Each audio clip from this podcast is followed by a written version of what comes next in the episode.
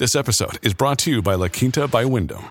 Your work can take you all over the place, like Texas. You've never been, but it's going to be great because you're staying at La Quinta by Wyndham. Their free bright side breakfast will give you energy for the day ahead. And after, you can unwind using their free high speed Wi Fi. Tonight, La Quinta. Tomorrow, you shine. Book your stay today at lq.com. Look, Bumble knows you're exhausted by dating. All the must not take yourself too seriously and 6 1 since that matters. And what do I even say other than hey? well, that's why they're introducing an all new Bumble with exciting features to make compatibility easier, starting the chat better, and dating safer. They've changed, so you don't have to. Download the new Bumble now. Hey, it's Ryan Reynolds, and I'm here with Keith, co star of my upcoming film, If, only in theaters, May 17th. Do you want to tell people the big news? All right, I'll do it. Sign up now and you'll get unlimited for $15 a month in six months of Paramount Plus Essential Plan on us. Mintmobile.com slash switch. Upfront payment of $45 equivalent to $15 per month. Unlimited over 40 gigabytes per month. Face lower speeds. Videos at 480p. Active Mint customers by 531.24 get six months of Paramount Plus Essential Plan. Auto renews after six months. Offer ends May 31st, 2024. Separate Paramount Plus registration required. Terms and conditions apply if rated PG. Hola, esto es New Books Network en español. Hola. Bienvenidos una vez más a New Books en Español, un podcast de The New Books Network. Soy Antonio Galindo, anfitrión de este episodio, y hoy hablaremos con Gisela da Silva Guevara sobre su reciente libro Geopolítica Latinoamericana, mirando al mundo desde el sur. Gisela da Silva, bienvenida a este podcast. ¿Podrías contarnos un poco acerca de ti? Bueno, muchas gracias por la invitación y por el interés en el libro. Bueno, un poco de mí, eh, empezaría yo de pronto por mi pregrado en historia en la Universidad Nova de Lisboa, eh, solamente historia, ahora hay muchos cursos que tienen historia y algo, bueno, solo historia. Eh, por supuesto, eh, una historia que está muy enfocada a la historia europea, a la historia de Portugal. después, cuando terminé mis estudios de pregrado en la misma universidad, hice una especialización de dos años en la didáctica de la historia y después eh, tuve una, una, beca para ir a Alemania, a la Universidad de Colonia, a estudiar historia otra vez. Eh, cuando eh, llegué a la universidad era un sistema muy diferente y que además de historia tendría que escoger una cosa que se llama las Nebenfächer, que es como grandes líneas de asignaturas secundarias que uno escoge un poquito eh, de acorde a sus intereses y en ese momento se me abrió otro mundo que fue de la lingüística. Eh, aunque escogí eh, idiomas románicos, portugués, realmente eso me pareció muy importante estudiar lingüística y no solamente lingüística, sino literatura. En ese momento tuvo la suerte de que había, digamos, una posibilidad de estudiar no solamente literatura portuguesa como literatura de Brasil. Entonces se me abrió otro mundo que fue Brasil. A partir de entonces eh, quedé muy entusiasmada con ese país y pues se me fueron abriendo eh, unos mundos que yo no había conocido.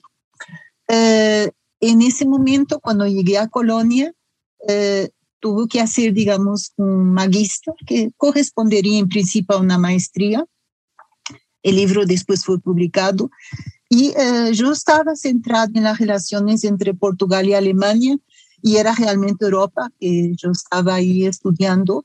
Eh, eso después ha dado pie para que eh, preparase mi doctorado en la misma universidad y con recurso a los archivos diplomáticos que en ese tiempo estaban en Bonn, Bonn en español, eh, lo que realmente permitió después hacer una tesis de doctorado que presenté en Portugal, en la Universidad del Minho, eh, sobre las relaciones entre Portugal y Alemania antes de la Primera Guerra Mundial. Yo aquí abro un paréntesis que de pronto podrá ser de interés, es que al estudiar las relaciones entre Portugal y Alemania antes de la Primera Guerra Mundial, eh, debo eh, mucha la ayuda a los profesores Cala eh, y a otros profesores que en ese momento pues me guiaron y claro, al profesor Martins de la Universidad del Minho, que se interesaron mucho por el tema de las relaciones entre dos países con relaciones tan asimétricas como Alemania, el poderoso imperio alemán, y un Portugal pequeñito, lleno de deudas y con imperio enorme. Eh, en ese momento tuve que dedicarle bastante tiempo a eh, qué, qué visiones tenían esos dos mundos, Portugal y Alemania. Y específicamente Alemania, eh, dediqué, en fin, algún tiempo a entender qué significaba el espacio vital para las, las tomadores de decisión en Alemania, del imperio alemán, y qué era eso del espacio vital con implicaciones no solamente para Europa, sino para, eh, para África. ¿Mm? Eh, eso, digamos, me ha dado una base que yo creo que es sólida, en fin, eh, pero quien lee mis libros yo creo que siente eso, que es entonces esa visión de los europeos, llámense españoles, portugueses, holandeses, británicos, alemanes, qué visión tenían ellos del mundo en ese momento. Eh, y eh, realmente cuando llegué después a Colombia y eh, fui contratada por universidades colombianas, primero la Universidad del Norte y posteriormente, en fin, sobre todo la Universidad Externado, que digamos ha sido un espacio muy flexible, muy abierto a mis investigaciones, vi que, y aquí no sé si me estoy extendiendo mucho, usted me dirá, eh, vi que realmente todo el estudio que yo había hecho con base en, digamos, en premisas de la geopolítica clásica, debían ser reconsideradas, reflexionadas desde el sur. Y bueno, eso fue todo un proceso que me llevó en algún momento a este libro. Justo era lo que estaba pensando mientras hablabas. Esa trayectoria académica definitivamente se proyecta en el resultado del que estamos platicando el día de hoy. Y bueno, ya que, tocas el, punto de, este libro, ¿nos podrías contar un poco cuál fue el proceso para editar Geopolítica Latinoamericana? Sí, señor. Bueno, básicamente el punto de partida es algunas consideraciones, reflexiones que yo había hecho sobre, em, sobre una idea em, de que la geopolítica clásica Em, tiene una influencia muy grande en todos nosotros, yo creo que de forma directa o indirecta, eh, de unos, tiene unos pilares tan fuertes que eh, hay que eh, reflexionar sobre qué significa esa herencia y, y, y criticarla en los puntos en que hay que criticarla, pero lógicamente dando ejemplos muy concretos de que se puede tener una visión diferente. Y aquí nace un poco este libro. ¿Cuáles son los puntos que yo considero que son fundamentales para decir esta herencia eh, de la geopolítica clásica tiene unos aspectos que son muy positivos, cuáles son, por ejemplo, eh, el hecho de que en algún momento en el siglo XIX y a inicios del siglo XX uh, autores, enfim, Hatzel, antes el sueco Kjellen, enfim, eu estou pronunciando a la espanhola, uh, não me medo a pronunciar a, uh, em sueco, em, em alemão sim, pero em sueco não. Eles lo que nos dicen es que hay un espacio académico que se llama geopolítica, que es un campo de estudios muy prometedor y que permite de una forma o de otra hacer una combinación de elementos geográficos con aspectos políticos. Ahí nace un campo nuevo que eh, a todos nosotros nos debe importar y sobre todo esa herencia la tenemos que considerar. O sea, si no fuera por estos hombres, después más tarde, en fin, otros, no tendríamos, no tendríamos hoy la posibilidad de hablar de geopolítica de una forma o de otra. ¿Cuáles son los puntos que yo considero que son muy de eh, reflexionar y son realmente aspectos menos positivos. Eh, que la geopolítica clásica se centra en una visión estatocéntrica, yo no le veo problema ninguno, porque de todas formas, mismo cuando hacemos eh, estudios de geopolítica crítica, tenemos que tener de una forma o de otra la idea de que el Estado sigue teniendo un impacto muy importante ahora en los espacios del sur y sobre todo de América Latina. Que el Estado tiene que ser reconsiderado, que tiene que ser más inclusivo de minorías, eso es otra historia, pero la visión estadocéntrica sigue y yo creo que va a seguir por algún tiempo más. No es la única, pero debe ser considerada. Lo que yo creo que es de reflexionar, pero de reflexionar muy profundamente, es la visión que nos dejó la geopolítica clásica de que hay pueblos inferiores y hay pueblos superiores. Esto no es teoría.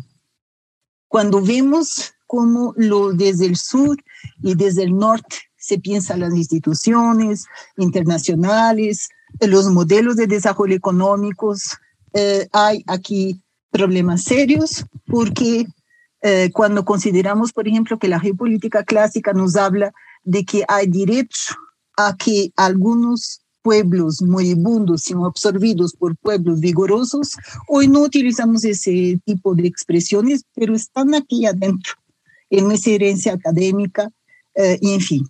Entonces, tenemos conceptos como espacio vital, que son reconsiderados en este libro, en el primer capítulo del profesor Villamizar Lamos, Lamos Villamizar, pero eh, no de la perspectiva de que hay pueblos superiores y pueblos inferiores.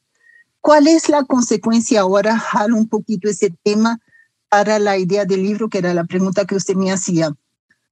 Cuando nosotros tenemos esa herencia y la plasmamos sin reflexionar, sin criticar, sin ningún espíritu crítico, lo que vamos a llegar es a la idea repetida no sé cuántas veces que eh, entre el norte y el sur tenemos dos mundos herméticos, según lo cual, según el cual supuestamente el norte debería dar lecciones al sur, porque el norte norteamericano, europeo, sabe y debe enseñar, y lo hace de hecho, a los del sur que debía aprender. O sea, esta idea de una geopolítica clásica tiene un impacto tan profundo en nuestro pensamiento que prácticamente sin reflexionar, automáticamente, casi como autómatos, estamos considerando que el norte debe enseñar al sur y que el sur solo debe estar en una posición, digamos, de recepción de esas ideas y de esos modelos. Lo que el libro ahora entra un poquito a decir cuál sería la novedad del libro, es decir, no, así no, así no vamos lejos. Lo que debemos y podemos hacer es repensar estos conceptos del sur global, del norte global y sobre todo de las relaciones entre un norte y un sur que fueron problemáticas, no hay duda sobre eso, pero de una forma relacional e híbrida. Porque si no lo hacemos, nunca vamos a llegar a un mundo mejor. Y eso, eh, ahí pido permiso, pero debemos ser un poco idealistas. Yo sé que el realismo, el pragmatismo son muy buenos, pero no podemos aspirar a un mundo mejor de relaciones más positivas entre el sur y el norte si no cambiamos el chip y los conceptos que nos, digamos, nos dejó, la geopolítica clásica con todas las cosas buenas o malas que nos dejó. ¿Cuál es entonces la idea?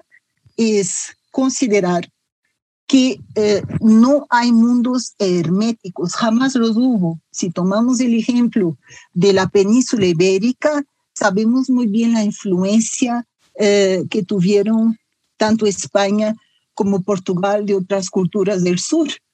Entonces, eh, estoy, digamos, haciendo referencia al sur del Medio Oriente. De hecho, hoy cuando decimos ojalá, eso viene del árabe. Como decimos eh, que tenga buen augurio, eso viene del latín. O sea, España y Portugal son por excelencia el híbrido, el relacional. Y cuando ellos estaban en la península ibérica, no había guerras, porque eh, fue una eh, civilización floreciente que permitió el híbrido, el relacional. Pues eh, exactamente eso podemos considerar relaciones entre el norte y el sur, conceptualizando eh, justamente de otra forma eh, las relaciones entre, sobre todo, una América Latina que sin duda sufrió mucho con intervenciones, en fin, pero que también tiene una, voz propia y tiene la posibilidad, y tuvo la posibilidad de elaborar contrarrepresentaciones, que no tienen que ser contrarrepresentaciones solo negativas del norte, y así, digamos, buscar sus propios modelos económicos, políticos, entre otros. Lo que comentas me hace pensar en esta pregunta que, guía o que estructura los cinco capítulos que componen el libro, que es cómo se espacializa la política mundial desde América Latina. Una de las cosas que se puede ver en el libro es que tanto en, en espacios como el Tratado Antártico, un territorio sin población, sin Estado, como las naciones sudamericanas participan en la forma en que precisamente se espacializa ese territorio. ¿no? Eh, entonces, mm, me gustaría que, nos contaras un poco más sobre, sobre esas experiencias que se muestran en cada uno de los capítulos de la espacialización de la política mundial, me atrevería a ir incluso más lejos y decir global, desde América Latina. Con mucho gusto. Bueno, eh, yo cuando invité a los varios autores, y uno de ellos, pues lógicamente los primeros fue el profesor Vilamizar Lamos, justamente era eh, considerar que si bien la perspectiva estatocéntrica es importante, dentro de mi capítulo es eh, basada en discursos de tomadores de decisión de Brasil, pero cuando invité entonces al profesor Vilamizar para, digamos, escribir un primer capítulo sobre la Antártida, eh, me interesaba mucho su visión de cómo los estados latinoamericanos veían la Antártida. ¿Qué significa la Antártida para ellos? Estamos hablando de Argentina, estamos hablando de Chile, pero estamos hablando de, países tan chiquiticos como Uruguay, que también tiene su geoestrategia respecto a la Antártida. Aquí el profesor me parece que hace un excelente trabajo mostrando la ambigüedad que los estados latinoamericanos, eh, digamos, plasman en su geoestratégica hacia la Antártida. ¿Por qué digo yo esto? Porque, por un lado, eh, tenemos la teoría de la defrotación que viene de Brasil, pero también viene de Perú, el asunto de los sectores que consideran que deben proyectarse sobre la Antártida y, eh, digamos, cortar un pedacito eh, de la Antártida para ellos, pero solamente para ellos. Significa para Uruguay una parte, para Brasil una parte, para Perú una parte y por ahí, por ahí. Ya ni para hablar de Chile y de Argentina, que son eh, hasta en sus páginas de la Cancillería, consultes de la página de la Cancillería de Argentina, pues son muy claros diciendo que tiene pretensiones sobre la Antártida. Pero por otro lado, hay una relación muy interesante en el cual ellos dan muy importancia, mucha importancia a la cooperación científica y a una zona de paz. Y en esta ambigüedad, que no es muy clara, eh, se define un poco la relación entre lo que es soberanía. Sí, bueno, de pronto, eh, en algún, algunas décadas, yo tendré de pronto una parte para mí, no se sabe, eh, pero mientras tanto coopero en pro de la paz, y hago de pronto, adhiero a un tratado que me va a permitir otras experiencias y una otra especializa especialización de la política mundial. Y eso lo hicieron, me parece que es, eh, digamos, un resultado interesante, esta, este análisis. En el capítulo no me detengo mucho porque hay los otros capítulos que son tan interesantes como el del profesor Vilamizar. Y aquí paso a otra, eh, otra experiencia de la profesora Pilar Lostos, que fue una invitación que yo, eh, digamos, temía que ella no me lo aceptase. Yo había leído artículos de la profesora Pilar eh, que me parecían excelentes, pero, digamos, bajo la perspectiva de la geopolítica clásica pero yo pensé, a esta señora la tengo que tener en mi libro, o sí, o sí. Pero eh, lo más probable es que la me hablase no, porque yo tengo una tradición a seguir.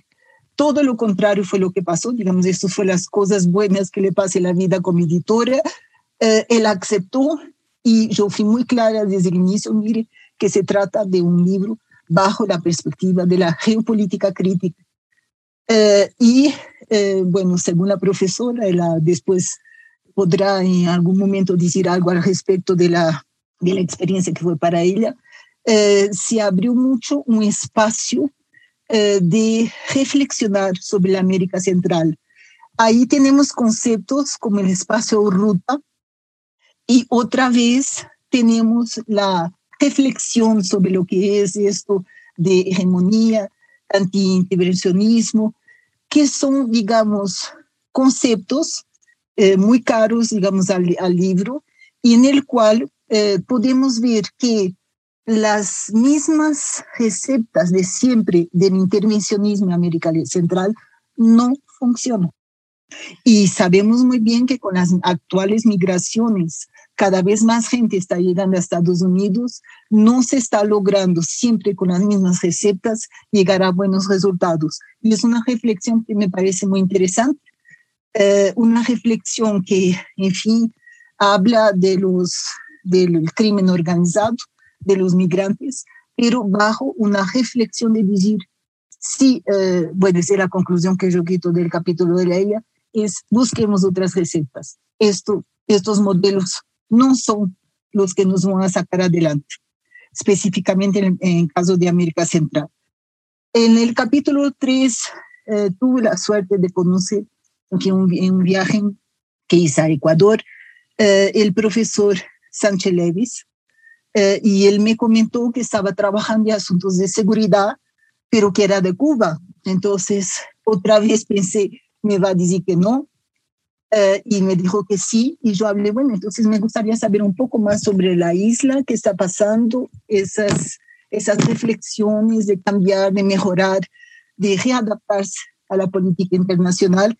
Y él hace un capítulo que me parece excepcional, que es un capítulo basado, digamos, en un estudio de discursos, en fin, eh, y de lo que plantean los intelectuales que él habla, que son los intelectuales de Estado, en el cual eh, tenemos un resultado que me parece bastante importante, que es la reflexión que se hace de adentro del proyecto de la revolución.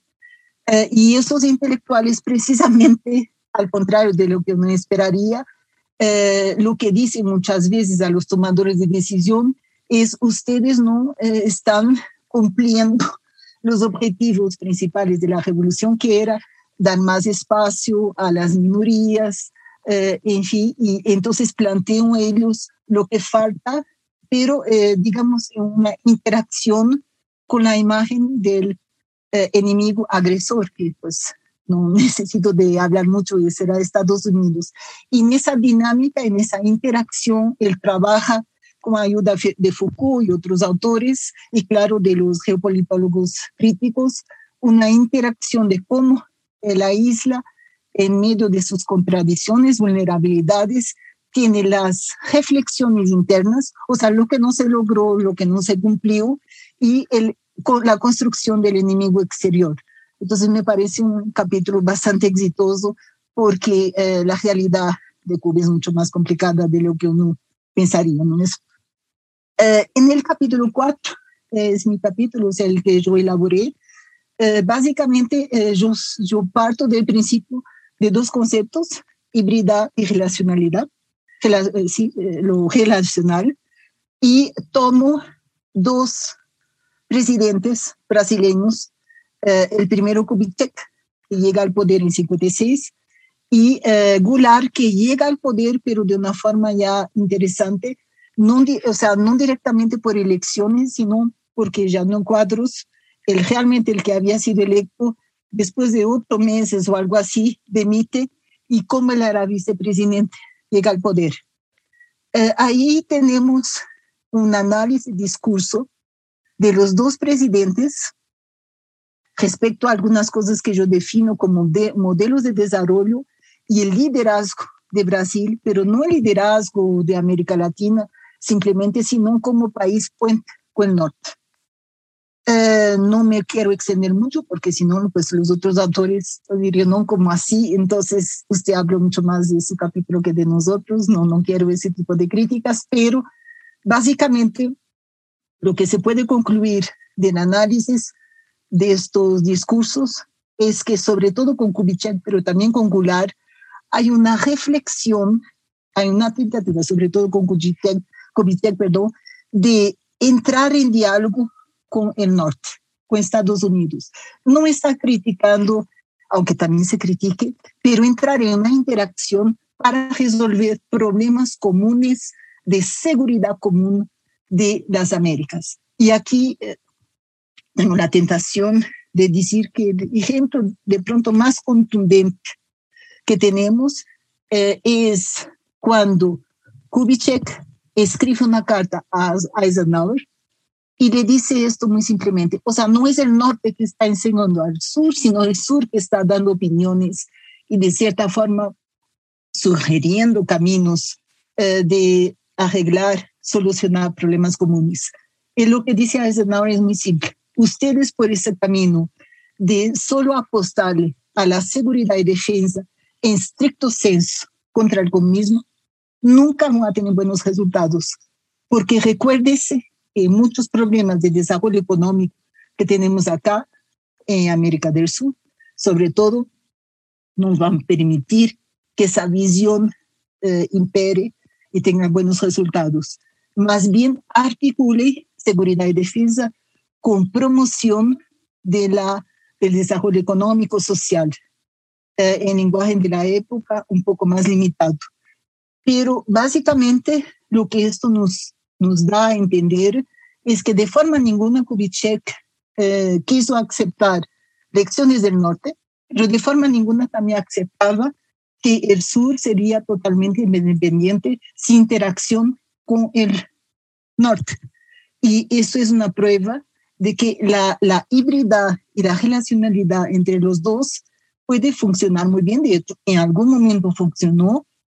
Esto se llama la Operación Panamericana y esto es la que va a originar una cosa que se piensa que es idea de Kennedy, pero no tanto así, es la Alianza del Progreso o para el Progreso. Realmente fue idea de Kubitschek, pero en una visión híbrida de que el sur y el norte tienen que juntarse a pensar en asuntos comunes.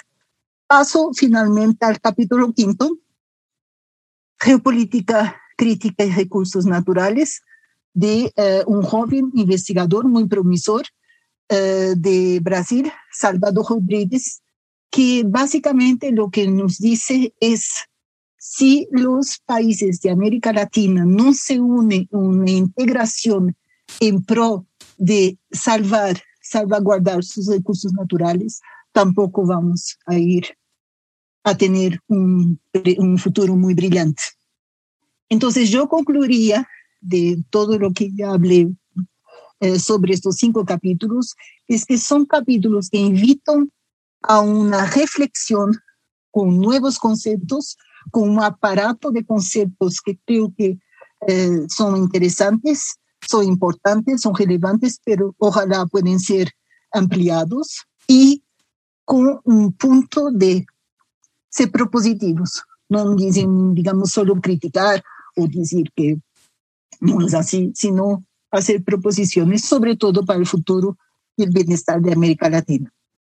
When you need mealtime inspiration, it's worth shopping Kroger, where you'll find over 30,000 mouthwatering choices that excite your inner foodie. And no matter what tasty choice you make, you'll enjoy our everyday low prices, plus extra ways to save, like digital coupons worth over $600 each week. You can also save up to $1 off per gallon at the pump with fuel points. More savings and more inspiring flavors make shopping Kroger worth it every time. Kroger, fresh for everyone. Fuel restrictions apply.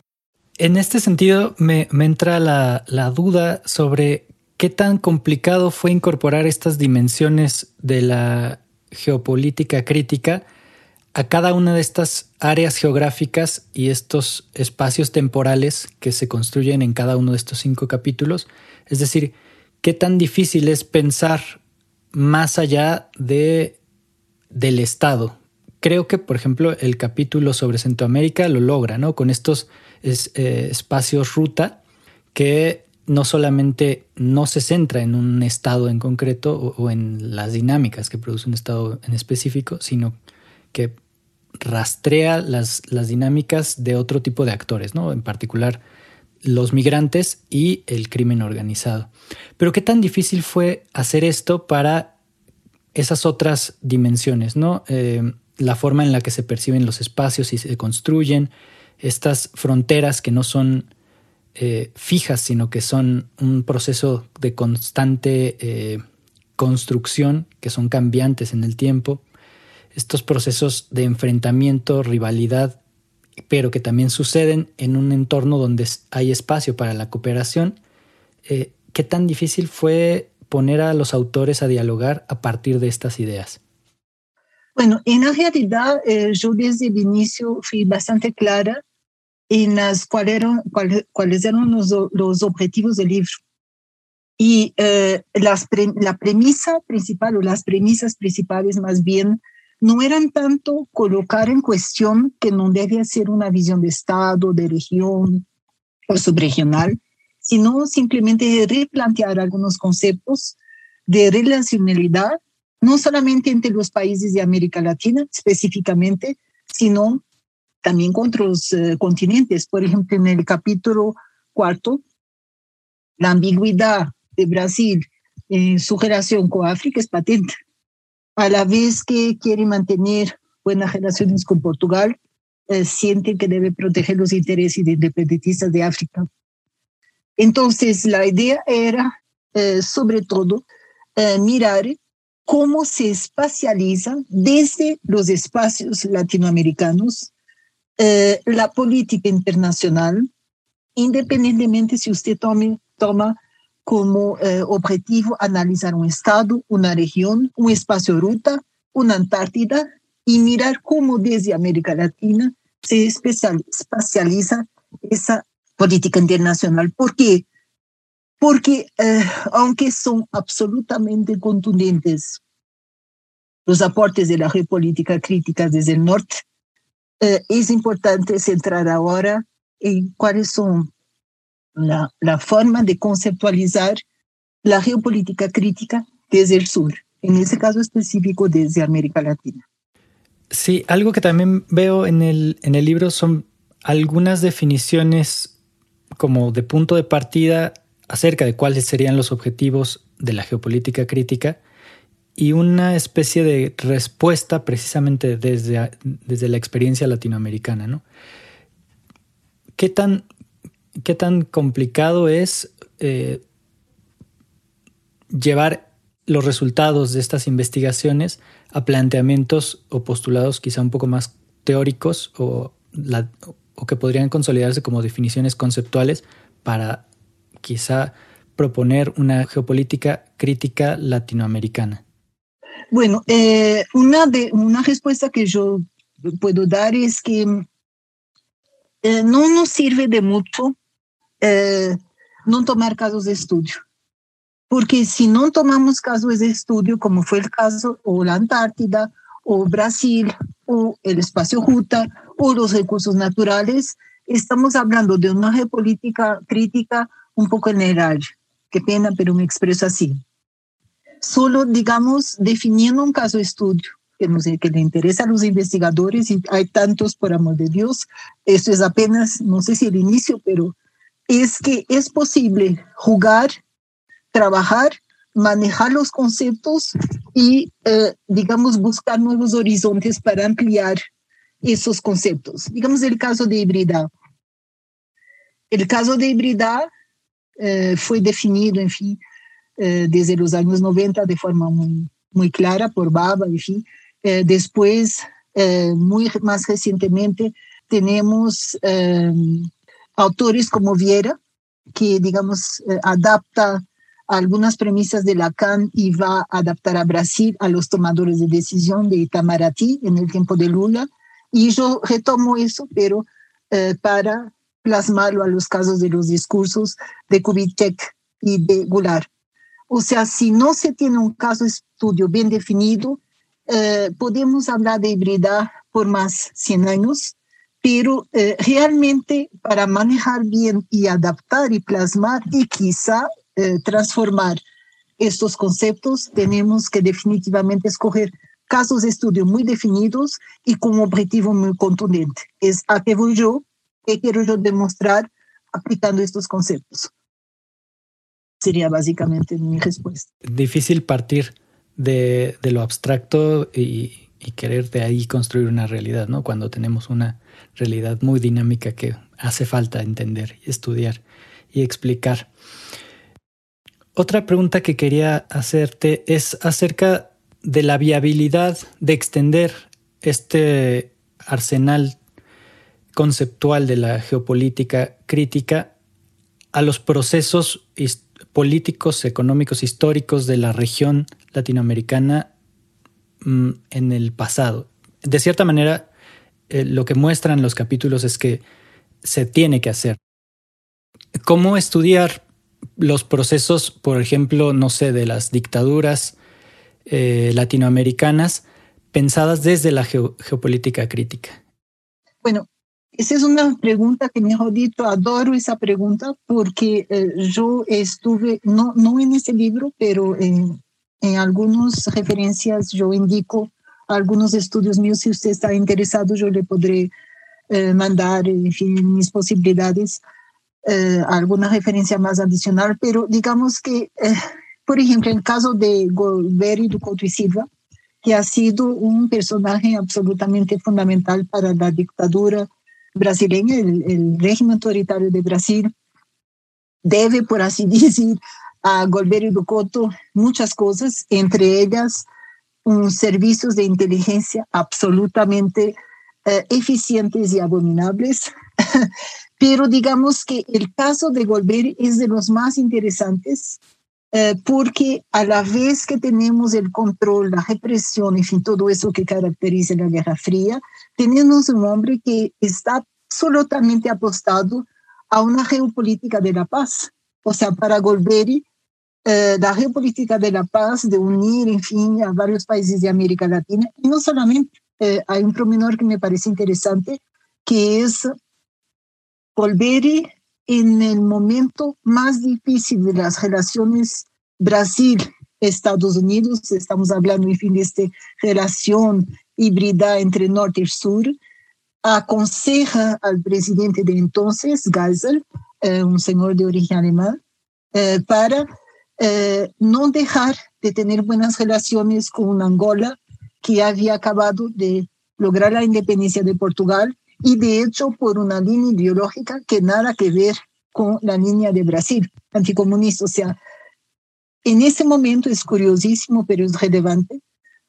Lo que importa a Golbery es una, un área de seguridad común en el Atlántico Sur con Angola, porque eso es más importante que todas las ideologías del mundo.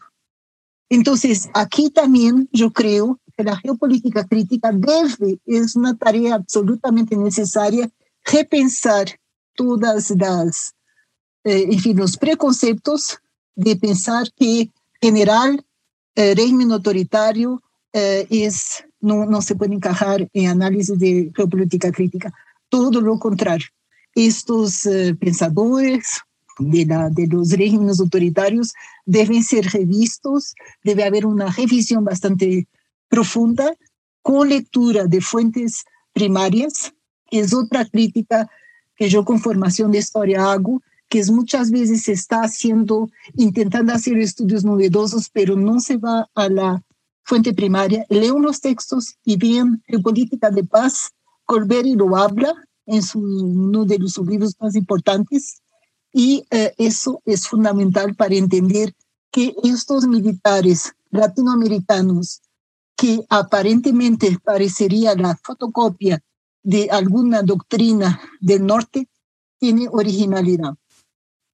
Entonces, eh, bajo una geopolítica crítica que va a también permitir eh, nuevos caminos para análisis de, de, estos hombres que tuvieron un papel importante. En definitiva, hay mucho trabajo por hacer entonces, porque hay que volver a mirar nuestro pasado a, través de, de estos postulados, ¿no? Para entender quizá con, con mayor tino que, cuáles fueron los factores que, que nos explicarían mejor por qué eh, la región latinoamericana ha seguido el camino que ha seguido. Eh, y esto me lleva a, plantearte la, última pregunta de nuestra entrevista. Eh, ¿Qué proyectos hay en puerta? ¿Qué, próximos libros podemos esperar escritos por ti? ¿O, o editados o coordinados?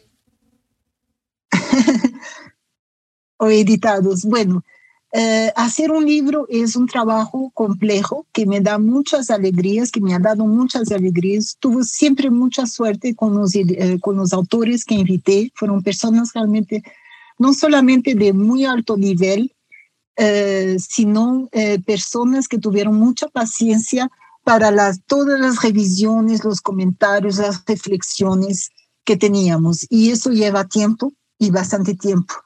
Eh, yo espero eh, que este proyecto no sea el último, pero no aseguro eh, nada, porque es, es un trabajo realmente difícil, pero no por los autores que fueron absolutamente geniales, sino porque es todo un trabajo de coordinar algunas ideas principales, una, un enfoque principal y poder tener la suerte, por así decir, porque no, no se tiene siempre la suerte, de que los autores con quien uno interactúa eh, estén en esa línea y no siempre es así, o sea, por, por varios motivos, porque a las personas no le interesa la línea de uno, porque no le interesan los conceptos, le interesan otros conceptos. Eh, yo espero poder en el futuro eh, ser editora de, de pronto de más algún libro de geopolítica crítica, porque creo que como usted había hablado, eh, hay muchísimo trabajo por hacer y siento que hay tantas cosas, pero eh, en fin, eh, no sé hasta qué punto, no sé si hay otras personas, generaciones nuevas que puedan, digamos, buscar modelos en estos libros u otros, no importa, y, digamos, tener, en fin, la posibilidad de, de, con ideas nuevas, con nuevos conceptos, seguir la línea.